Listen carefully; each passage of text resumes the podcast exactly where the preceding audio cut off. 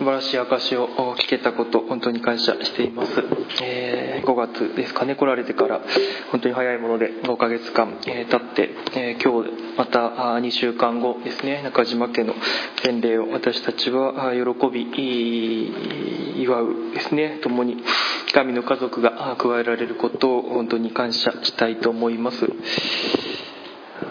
始まる前と終わった後にあののりみさん十字を切っていましたが別にカトリックの 何か背景があったわけではないと思いますあのプロテスタントとしてはあまりそういう十字を切るという習慣はないんですけれどもあの進学校の先生に前にあのプロテスタントでもあの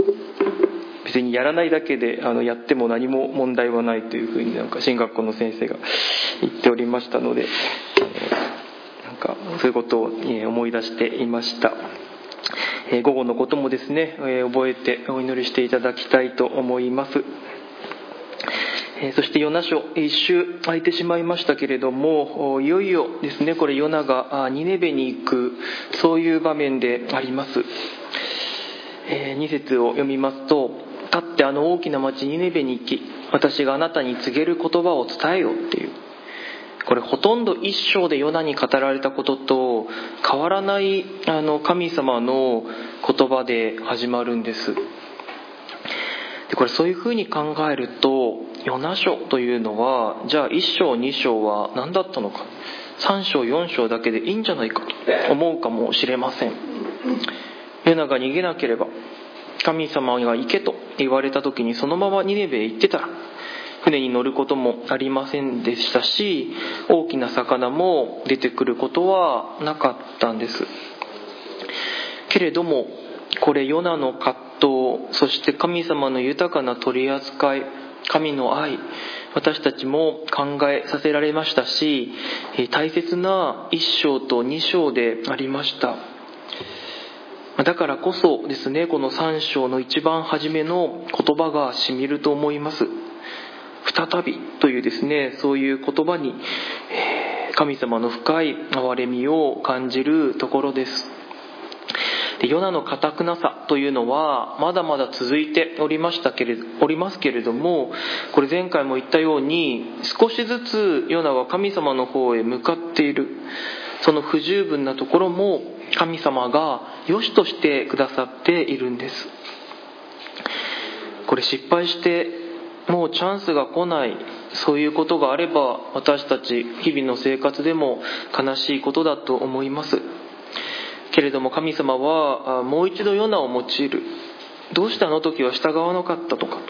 そういうことは言いませんでした。そういうヨナの弱さも全て知っていてくださる。受け入れてくれる。同じ使命を与える。信頼を失っていないし成長を期待しているわけです。新約聖書の言葉を思います。しかし私はあなたの信仰がなくならないようにあなたのために祈りました。だからあなたは立ち直ったら兄弟たちを力づけてやりなさい。続きがあります。主よご一緒なら老であろうと死であろうと覚悟はできております。イエス様とペテロが出てくるシーンです。十字架の前三度の否認の前いいえ私はあの人を知らないと。いや違います。あなたの言うことは私には分かりませんと。自分をまさに裏切ろうとしてるペテロを受け止めて立ち直る将来に期待して使命を与えれているところを私たちは学んでおりました。イエス様はどういうお気持ちでこの言葉を聞いていたでしょうか。これはその時も言ったかもしれませんけれどもイエス様の許しが先行している場面です。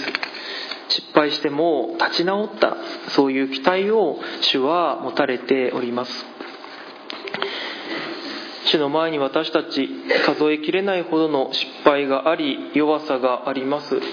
そういうことを考えるとヨナ書がですね1章2章はいらないというふうに言うことはできる人はいないと思います。主の確かなお一人お一人の取り扱いがあってそして、えー、神様が再び何度もですねご自身の真ん中に引き寄せてくださって交わりの回復使命に生きる恵みそういうものを与えてくださるのが聖書の神様であります。ヨナがようやく、まニネベに着くと、えー、大きな町であると書いてあります、え、3日もかかると3節のところに書いてあります。そしてヨナが言ったことはとてもシンプルでした。あと40日するとニネベが滅ぼされる。それだけです。でこの40日これ聖書でよく出てくる日数だと思います。特に旧約聖書を待機する待つ時間として描かれます。創世紀の7章の13 17節にはそれから大洪水が40日間あった。そのようにノアの箱舟の記事でありますし40日の終わりになってノアは自分の作った箱舟の窓を開きそのように書いてあります。また第一サムエルの17章16節。例のペリシテ人は40日間朝早くと夕暮れに出かけてきて姿を現した。こういうふうにも書いてあります。でこの例のペリシテ人というのはあのゴリアテです。そういう時間を40日と聖書はあのしばしば表しています。でこれ大切なポイントだと思うんですけれどもヨナがですねこの時人々に悔い改めを呼びかけた。というよりはこれ神の裁きだけを語ったように見えるんです。あと40日するとニネビは滅びる。これだけなんです。これどういうことなんでしょうか。これマタイの福音書でイエス様はニネベの人々はヨナの説教で悔い改めたと言っています。であと40日するとニネベは滅びるというのがこれがあの説教なのかと思うんです。もしかしたら他にもいろいろとヨナは言ったところで詰まるところを40日するとまあ滅びる。そういうものなのでしょうか。ちょっとこれはわからないところです。ただ私はですねやはりこれ4章でヨナが言うようにやはりヨナというのはニネベの民族的な偏見があって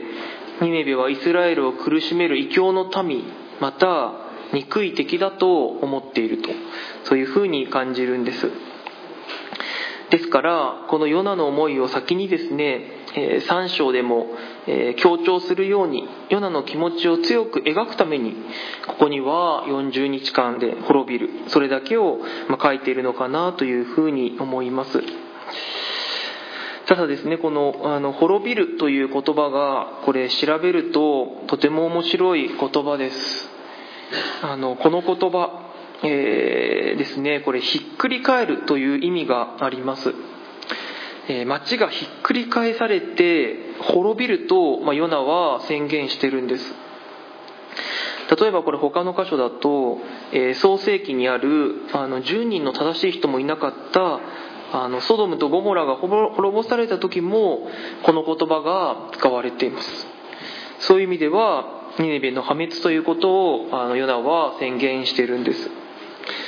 けれどもえー、同じ言葉がですねこれエステル記のところではひっくり返るという言葉がこれ悪い状況から良い状況へ変わっていく。好転していく。そういう意味で使われる場合もあるんです。